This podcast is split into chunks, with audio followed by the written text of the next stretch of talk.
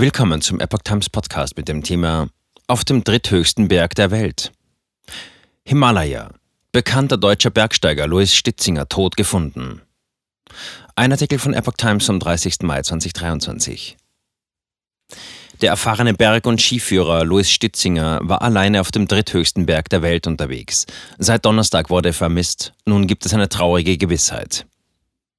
Der bekannte Bergsteiger Louis Stitzinger aus dem Allgäu ist tot. Seine Leiche sei auf dem dritthöchsten Berg der Welt, dem 8000er Kangchenjunga im Himalaya gefunden worden, sagte der nepalesische Behördenmitarbeiter Kimlal Gautam, der für die Bergsteigersaison zuständig ist, der deutschen Presseagentur am Dienstag.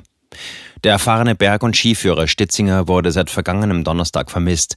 Zuvor war der 54-Jährige aus Füssen allein auf dem 8586 Meter hohen Berg an der Grenze zwischen Indien und Nepal unterwegs gewesen.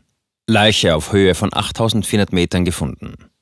Stetzingers Leiche sei auf einer Höhe von 8400 Metern gefunden worden und wurde von fünf Sherpas heruntergebracht, sagte Mingma Sherpa, der Chef der Expeditionsfirma Seven Summit Tracks, die Stitzingers Expedition organisiert hatte, laut der örtlichen Himalayan Times. Demnach sei Stitzinger ohne künstlichen Sauerstoff unterwegs gewesen. Stitzinger gilt insbesondere als bekannter Big Mountain Skifahrer. Nach eigenen Angaben war der Extremsportler bereits auf 7.000, 8.000ern mit seinen Skiern unterwegs.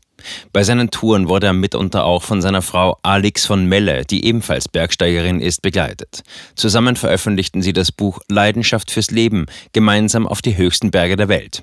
In der Beschreibung zum Buch heißt es, Louis war schon als Kind in den Bergen zu Hause. Der erfahrene Bergführer und Expeditionsleiter krönt Bergsteigungen mit spektakulären Skiabfahrten.